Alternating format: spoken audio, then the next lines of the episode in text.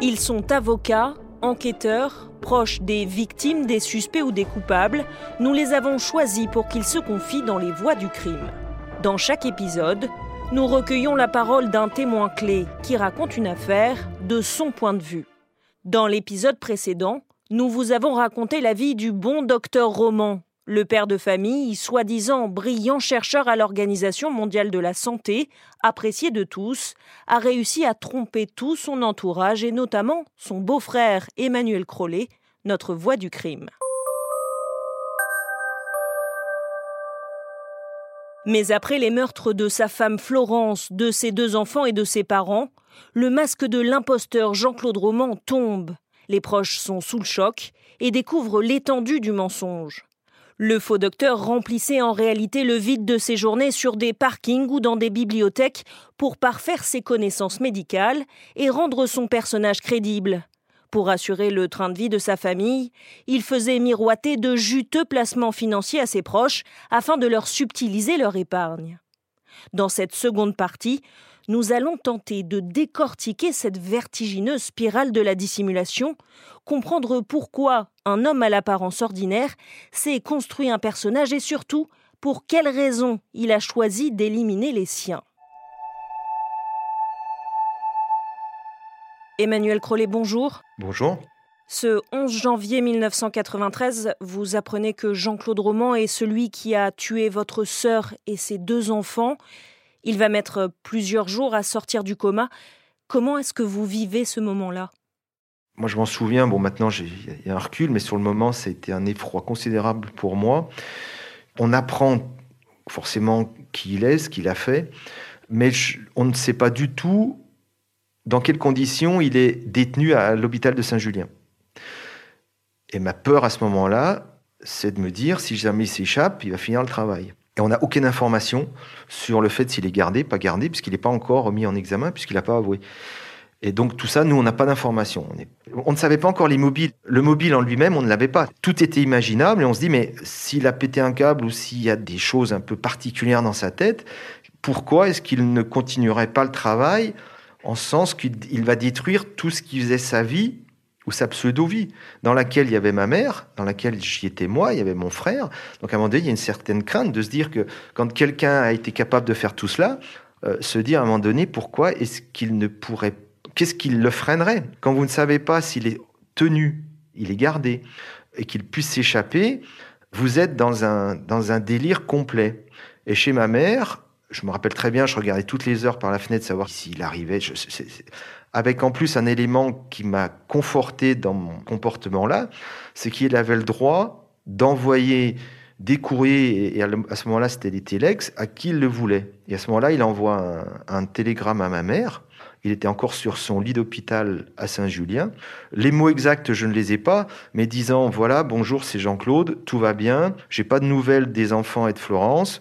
Marc, qui est un ami d'enfance de ma sœur et qui est devenu un très bon ami de Roman, donc Marc Vital-Durand, qui, est médecin prévecin, il dit Marc a plus de nouvelles que moi, bise Jean-Claude. Et il envoie ça à ma mère. Euh, c'est ignominieux d'envoyer ça à ma mère. Et donc, il savait très bien ce qu'il avait fait, il savait très bien que ma mère savait tout cela, mais il joue encore ce personnage-là. Et donc, quand je reçois ce télégramme, je me dis, mais personne ne le, garde. Et c'est à ce moment-là que je, fais une demande auprès du juge euh, de l'époque, je crois, en exigeant que Roman ne nous adresse plus aucun courrier. Et là, je reçois une fin de non-recevoir en disant non, on ne peut pas se permettre de dire à Roman de ne rien vous envoyer. Donc, s'il veut continuer à vous envoyer des choses pareilles, il le peut.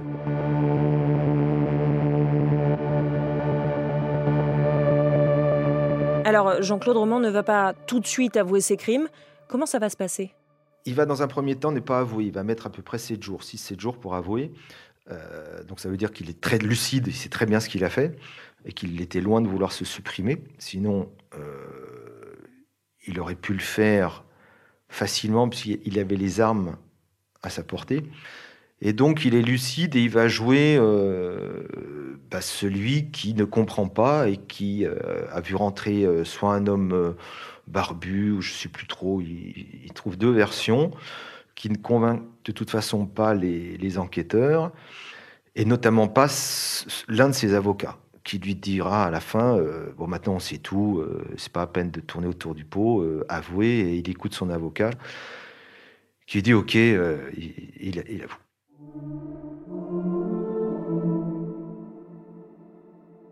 Et à ce moment-là, est-ce que vous savez comment se sont déroulés les meurtres?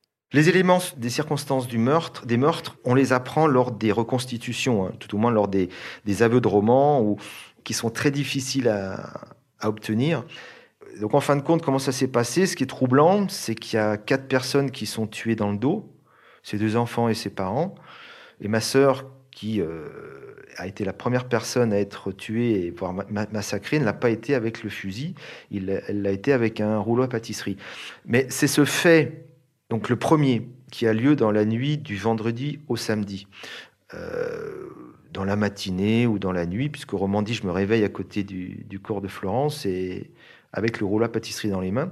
Donc là, il ne se, se rappelle pas. La veille, il y aurait eu une dispute ou il y aurait eu une discussion euh, suite à un, coup de téléphone de ma mère. Donc ma sœur aurait échangé avec ma mère euh, le vendredi soir et a échangé avec ma mère, ce que ma mère l'a dit. Et ma sœur était énormément euh, affectée suite à ce coup de fil-là. Elle était triste à ce moment-là et voilà. Ma sœur a été autopsiée avec 0,5 g d'alcool dans le sang trois jours plus tard. Donc ça veut dire qu'elle avait consommé excessivement d'alcool dans cette nuit du vendredi au samedi, chose qu'elle avait jamais l'habitude de faire. Elle buvait, elle, participait au repas comme ça, mais ça c'est un élément troublant sur lequel le roman ne s'est jamais expliqué. Donc il tue ma sœur et ensuite, chronologiquement, le matin, il a un coup de fil, je crois, dans la matinée des amis d'Antoine chez qui il doit aller euh, faire un anniversaire. Et la veille, d'ailleurs, ensemble, en famille, ils sont allés acheter des cadeaux pour les petits copains ou petites copines d'Antoine et de Caroline. Donc, il y a un truc machiavélique de la part de Roman qui dit la veille, le vendredi, tout se passe bien.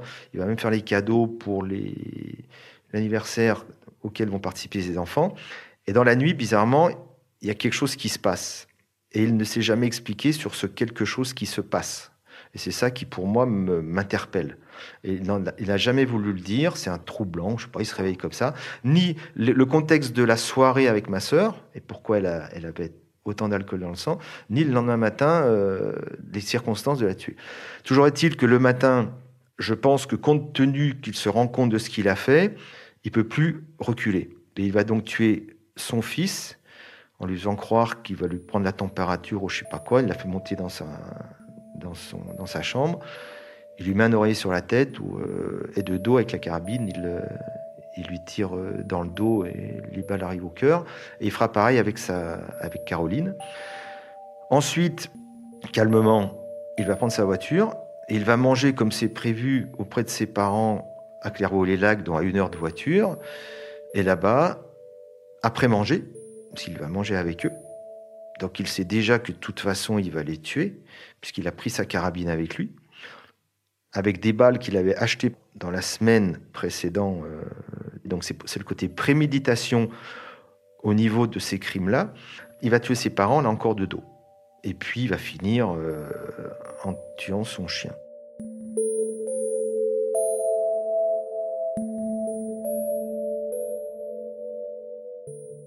Alors tout cela se passe un samedi, et puis il va contacter une de ses amies, on peut dire que c'est sa maîtresse, hein, Madame Delalande, qui habite Paris. Tout à fait. Il va euh, contacter euh, son amie Madame Delalande, prétextant qu'il veut l'inviter le soir à un repas euh, chez Kouchner, et donc il fait la montée sur Paris en voiture. Et c'est à ce moment-là que, bien sûr, il n'y a pas de repas et qu'il va essayer de tuer, et ça j'en suis persuadé, il voulait tuer aussi euh, Madame de Lalande. Elle a une chance inouïe, elle s'en sort, et tant mieux. Et après, il décide de revenir chez lui, donc il refait le, parcours en sens inverse pour revenir chez lui. Et il va passer la journée de dimanche. J'imagine la journée et l'ambiance macabre dans cette maison, où il va tuer le temps, il va aller sur des chaînes de télé. Il faut savoir que ce jour-là, ou je crois que c'était la veille, j'avais moi essayé d'appeler ma sœur. Et les enquêteurs vont retrouver effectivement mon appel téléphonique, je crois que du samedi matin au dimanche matin, voulant les joindre pour leur savoir si ça se passait bien et tout, et euh, il ne répondra pas et, mon, appel restera sans suite. Et puis la journée du dimanche passe, Et c'est pendant la nuit du dimanche au lundi. Là encore, il avait prémédité son geste de mettre le feu à sa maison, puisqu'il y avait des jerrycans de gasoil. Il met le feu méticuleusement à la maison, mais en prenant soin de mettre quand même des serviettes mouillées sous sa porte pour que ces fumées n'arrivent pas dans sa chambre. Il prend des barbituriques qui sont à effet lent, périmés, faisant croire qu'il voulait se suicider. Et puis, euh, au matin, euh, ouvrant la fenêtre au moment où les pompiers arrivent, ou les éboueurs arrivent, et qu'il donne l'alerte parce qu'il y a un petit, un petit panache de fumée qui commence à s'échapper de la maison. Euh, eux, ils appellent les pompiers et ils vont, ils vont le sauver. Et voilà comment ça.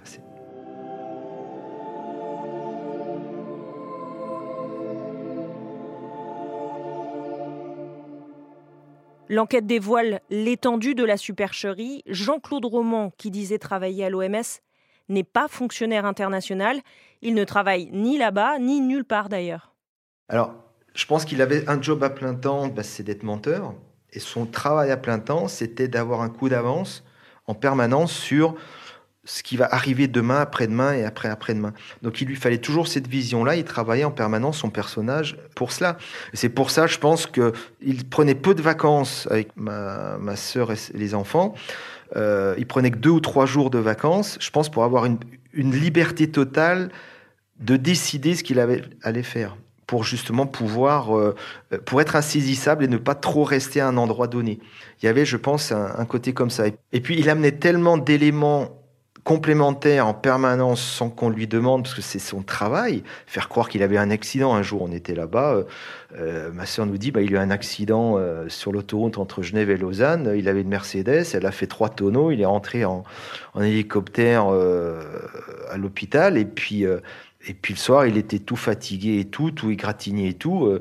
Puis c'est le temps qu'il y a passé, euh, plus de 20 ans, euh, fait que forcément, bah, vous devenez expert en la matière.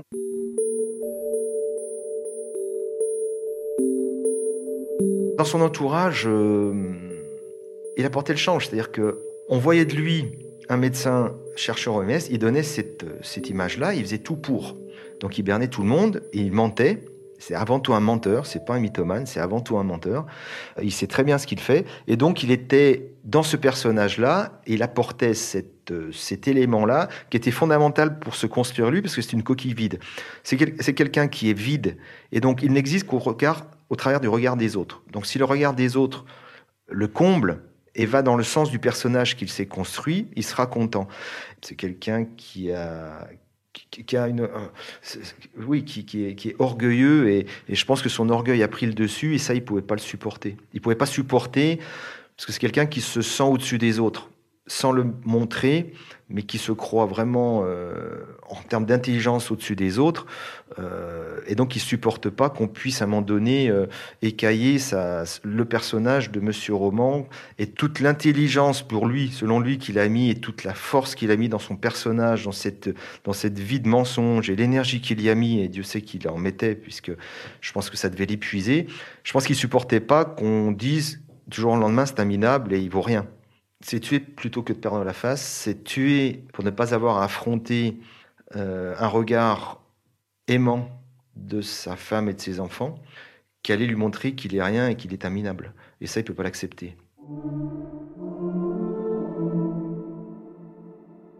Alors, euh, la grande question qui se pose, c'est comment il a fait pour mener son train de vie hein, sans travailler. Et on découvre à ce moment-là que Jean-Claude Roman proposait des placements financiers en Suisse qui s'avère aussi euh, complètement faux. Ce placement en Suisse, il l'a fait miroiter ou, directement ou indirectement à beaucoup de personnes de son entourage. Il faut savoir qu'à ce moment-là, au moment des faits, il y a eu une grande peur de dire euh, si jamais euh, on apprend qu'on a placé de l'argent en Suisse et qu'on n'avait pas le droit de le faire, ça risque de nous revenir dans la figure. Et c'était la grande question qui s'est posée à ce moment-là. Moi, j'ai pas eu d'état d'âme. J'ai dit il faut qu'on le dise exactement ce qu'il en est. Et donc, est-ce que l'heure actuelle, il y a encore des gens qui, à qui là on a détourné et qui ne se sont pas manifestés? Peut-être. Qu'est-ce qui vous pousse, vous, euh, votre père, votre frère et même euh, des oncles et des tantes à lui confier votre argent? Quand mon père est parti en, retraite, son rêve étant un rêve, tout au moins euh, se faire plaisir à ce moment-là, c'était d'acheter une voiture. Et donc, sachant que Roman pouvait lui placer de l'argent pendant un an à 16%, mon père avait calculé que si à un moment donné il lui donne de l'argent, ça lui permettait de, plutôt qu'à d'avoir un leasing ou un système via la banque, de gagner un peu d'argent. Et donc il a fait profiter Roman de cette manne d'argent. Et au moment où Roman devait lui rendre cet argent, parce qu'à certaines dates, il va falloir euh, payer les différentes traites de la voiture, euh, Roman devait lui rendre de l'argent. Et la première traite devait avoir lieu en janvier 89, euh, et mon père est mort en octobre 88.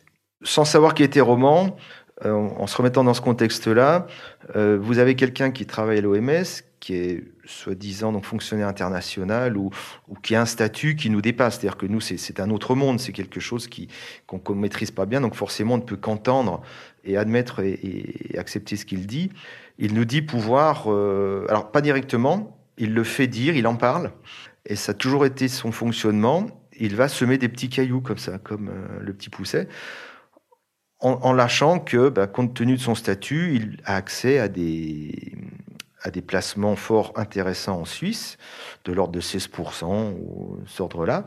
Euh, mais ce n'est pas lui qui va ouvrir le débat en plein repas ou autre. Non, il va lancer l'idée et au moment où une personne aura de l'argent disponible, euh, un interlocuteur, ça peut être ma sœur, qui dit bah, Tiens, en fait, est-ce que tu te souviens, Jean-Claude, il peut t'aider lors d'une discussion Et donc, il, attend je veux dire, comme les pêcheurs au bord de la, de la rivière, il attend que la truite euh, vienne euh, mordre à l'hameçon.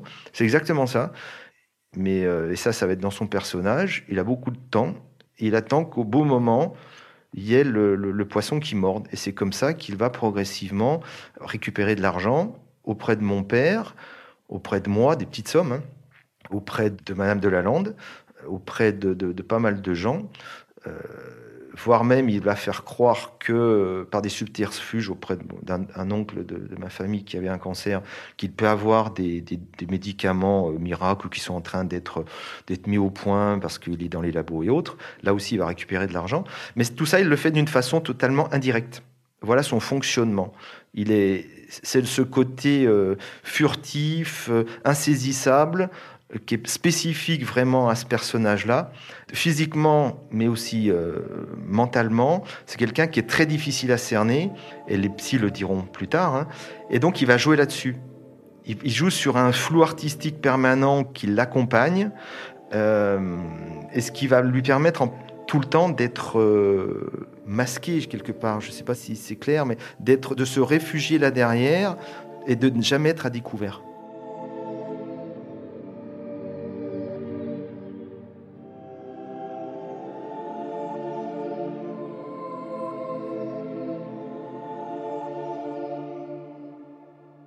Le 2 juillet 1996, Jean-Claude Roman est condamné à la prison à perpétuité pour les meurtres de sa femme, de ses enfants et de ses parents. 22 ans plus tard, en 2018, il demande sa remise en liberté conditionnelle. C'est donc là qu'un nouvel élément va arriver à vos oreilles, hein, Emmanuel Crollet. Et à ce moment-là, il y a des gens qui ne vont pas supporter l'idée que cet homme puisse ressortir de prison et se disent, devant la détresse ou la, j'allais dire, la difficulté d'accepter que Roman sorte de prison de notre part, hein, et me voit passer dans les médias, m'entendre dans les médias, se disent on va essayer d'apporter une pierre à l'édifice. On ne sait jamais, ça peut marcher, de faire en sorte que euh, Roman ne puisse pas sortir de prison, tout au moins freine sa sortie de prison. C'est à ce moment-là qu'on me contacte. C'est donc un monsieur de Prevsin, ancien journaliste, qui me, qui me dit tout simplement qu'un jour, euh, il est dans la file d'attente de la signature du livre de Kouchner que Roman avait et qu'il avait fait dédicacer par euh, Kouchner. Devant lui, il y a un monsieur qui insiste un peu, qui discute avec Kouchner, qu'il est, euh, en disant qu'il est fonctionnaire international, qu'il travaille à l'OMS, mais qui est un peu long. Et Kouchner commence à lui dire, bon, c'est bon, monsieur, il y a des gens derrière vous. Et au moment où cette personne se retourne, c'est justement Roman qui est devant ce monsieur-là. Et puis ça se tient là. Et donc la personne qui suit fait dédicacer son, son livre et tout. Le temps passe, et en décembre 92, ce même monsieur se retrouve à Genève avec des amis dans un bar et voit entrer dans le bar une personne relativement affolée, une, dame qui est affolée et qui, euh, ou tout au moins affolée, ou qui, qui, qui, est pas bien, qui, qui, semble un petit peu agité. Et donc, les, par gentillesse, il leur demande ce qui se passe. Donc, cette dame explique rapidement que bah, elle est un petit peu déboussolée parce qu'elle connaissait quelqu'un qui était médecin. Elle pensait passer Noël avec cette personne-là, et puis elle se rend compte que cette personne-là l'appelle pas, elle est toute seule, et donc elle se livre à ce monsieur-là. Elle a une photo euh, d'identité de ce monsieur. Il se trouve que c'est Roman. Et là, le monsieur se dit, mais c'est la personne qui était devant moi à l'époque, lors de la signature du, livre de Kouchner. Et ça, ça en reste là. Ça, c'est en décembre 92. Sur ce fait, les crimes et les assassinats ont lieu en janvier 93. Ce monsieur se dit bon, c'est pas la peine que j'en rajoute à la famille, ils ont suffisamment de peine. Je ne dis rien. Et c'est au moment où il apprend la demande de libération de Roman qu'il me contacte et qu'il m'explique tout cela en m'expliquant que bah, cette personne-là, euh, semble-t-il, était une personne avec qui Roman a une, euh, une liaison et qui, apprenant que Roman n'était pas médecin, ne pouvait pas le supporter, apprenant que Roman lui avait dit on passera Noël 92 ensemble, euh, il lui pose entre guillemets un lapin, lui, lui dit non, ce ne sera pas possible, ne le supporte pas, se trouve totalement démuni et cherche à retrouver ce roman avec cette photo. Elle serait allée voir votre sœur? Alors, maintenant, il y a toutes les hypothèses. Cette dame, j'ai la photo de cette dame, qui serait d'origine euh, sud-américaine. Maintenant, à l'heure actuelle, c'est très difficile, mais ce serait un élément qui, pour moi, m'apaiserait, me montrerait que nous n'avons pas tort et que nous n'avons pas tort de penser que Roman est un manipulateur, est un menteur et ne mérite pas l'attention qu'on a portée sur lui euh, avec une certaine bienveillance et de dire attention, cette personne n'a pas changé et que ça aille dans le sens du premier jugement qui a dit non, on refuse que Roman sorte de prison. Mon, combat est là, c'est simplement de dire à un moment donné, on n'est pas dupe, on le connaît. Hélas, il a joué de nous, mais faites attention, il joue de tout le monde. Et quand j'ai encore eu récemment un témoignage d'un gardien de prison qui m'a dit mais votre beau-frère en prison il se faisait appeler encore docteur. Donc il a banané tous ceux qui à un moment donné euh, ont cru en lui lors de sa demande de, libération conditionnelle et ça va continuer. En 2019, Jean-Claude Roman obtient donc finalement sa liberté conditionnelle. Il est accueilli à l'abbaye de Fongombo, dans la Creuse. Le jour où vous l'apprenez, Emmanuel Crollet, vous êtes interrogé sur RTL. Écoutez. On est choqué, je suis très fatigué. Euh, ça fait 11 mois que nous nous. C'est pas nous nous battons. On essaye de faire entendre une vérité, et le mot est important connaissant roman, euh, face à quelqu'un qui maintenant, euh, c'était un faux médecin, c'est un vrai menteur. Et je pense, et je continuerai à rester sur cette ligne-là, il a menti, il continue à mentir, maintenant il remplit sa nouvelle coquille vide euh, par quelqu'un qui veut la rédemption, qui, au travers d'une foi sans limite, espère le pardon. je suis un petit peu déçu euh, que ce pardon, euh, quelque part, lui soit donné en lui donnant euh, cette liberté conditionnelle. cette liberté conditionnelle, tout à fait. Jean-Alphonse Richard. Qu'est-ce que vous attendez de son attitude à, Jean-Claude Roman aujourd'hui? Aucune. Quand j'entends que vous relatiez que il se ferait très discret pour aller dans cette communauté religieuse vis-à-vis -vis de nous. je, le mot est peut-être pas adapté, mais il est très gonflé de se permettre ça. Je pense qu'il aurait mieux fait de se taire et à un moment donné de ne pas faire appel, puisque je cite simplement ces derniers mots lors du procès de 1996. Il a dit J'ai voulu assumer et le jugement et le châtiment. Et je pense que par le biais de son appel, il a demandé une première fois, c'était refusé, il fait appel. Là encore une fois, il ment et donc ce n'est pas un homme qui va au bout de ses décisions. C'est quelqu'un qui remet en cause ce qu'il lui-même avait dit à l'époque. Et donc c'est un menteur. Est-ce que vous Ça reste un menteur. Est-ce que vous envisagez encore une action judiciaire? Est-ce que c'est possible ou pas? Non, c'est plus possible. Il a gagné. Ce jour-là, sur RTL, vous avez dit il a gagné. Qu'est-ce que vous vouliez dire? Bah, Il a gagné en sens qu'il voulait sortir de prison. Il a réussi à sortir de prison en, en réussissant à faire croire que c'était quelqu'un d'honnête et qui méritait cette sortie de prison, malgré un premier refus du tribunal de, Châteauroux. Donc il a gagné, il a persévéré, il y est arrivé. Il a gagné à démontrer que c'était lui qui sera le premier et non pas nous, et non pas les victimes. Et ça conforte son positionnement d'orgueilleux et qui ne supporte pas l'échec. Il l'a dit, il ne supporte pas l'échec, c'est quelqu'un qui n'acceptera pas l'échec et qui n'accepte pas l'échec.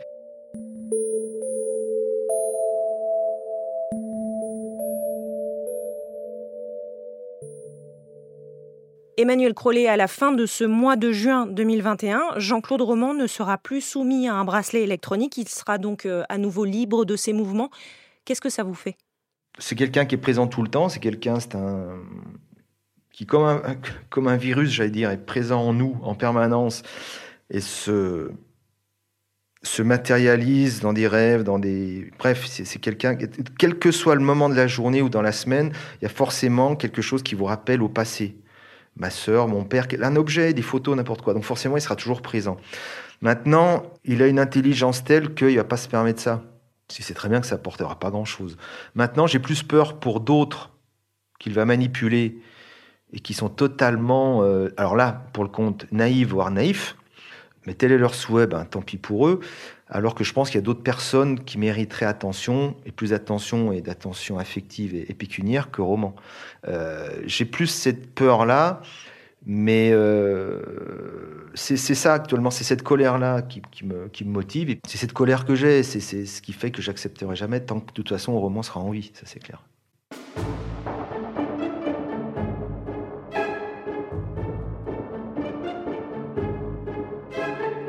Vous venez d'écouter la seconde partie des Voix du crime consacrée à l'affaire Jean-Claude Roman. Un grand merci à Serge Puyot pour euh, la réalisation de cette interview. Vous pouvez retrouver cet épisode et tous les précédents sur l'application RTL et vos plateformes d'écoute préférées.